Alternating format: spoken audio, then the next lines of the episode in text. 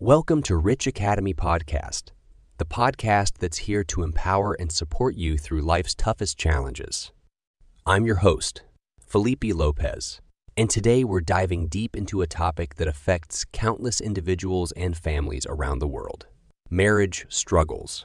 Marriage is often seen as the ultimate union of love and commitment, but it's not always a smooth road. Challenges can arise, trust may be tested, and conflicts might emerge. In this episode, we'll explore some of the common reasons for these struggles, examine their impact on individuals and relationships, and discuss strategies for overcoming these obstacles. Understanding the causes.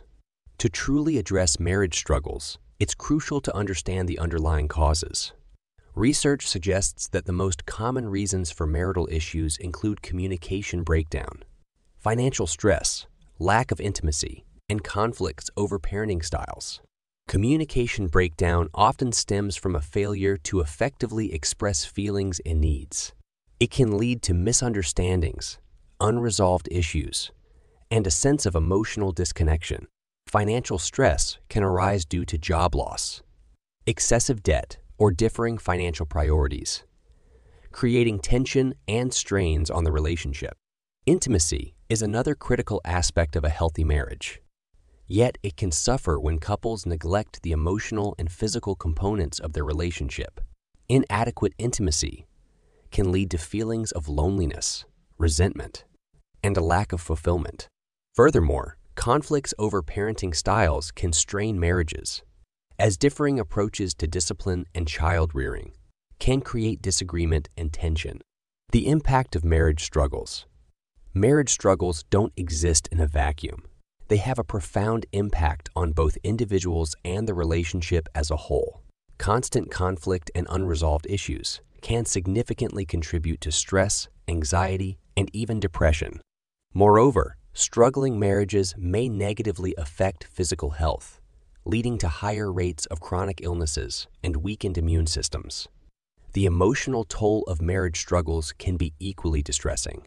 Feelings of rejection, disappointment, and helplessness may arise, eroding self esteem and self worth. Furthermore, children witnessing their parents' marital difficulties can experience emotional distress, impacting their own mental and emotional well being. Strategies for overcoming marriage struggles. While marriage struggles can be incredibly challenging, it's important to remember that many couples overcome these obstacles and build stronger, more fulfilling relationships. Here are some strategies that can help guide you through this process. First and foremost, open and honest communication is the cornerstone of resolving marital issues. Couples must create a safe space to express their emotions, needs, and concerns without judgment or defensiveness. Active listening and empathy play vital roles in fostering effective communication. Seeking professional help is another valuable resource for struggling marriages. Couples therapy can provide a constructive and impartial environment for both partners to explore their feelings, identify patterns of behavior, and learn healthier communication techniques. It's essential for couples to prioritize self care and invest time in their individual well being. Engaging in activities that bring joy and maintain personal fulfillment helps to nourish the self allowing for a more present and empathetic approach to the relationship. Finally, it's crucial to rekindle intimacy within the relationship. This can involve both emotional and physical connection, such as setting aside quality time for honest conversations and engaging in activities that promote closeness and vulnerability. And that's a wrap for today's episode on marriage struggles. Remember, no matter how challenging things may seem, there is always hope for a brighter tomorrow. By prioritizing open communication, seeking professional help, practicing self care, and nurturing intimacy, couples can work together to overcome their struggles and create a more loving and resilient partnership.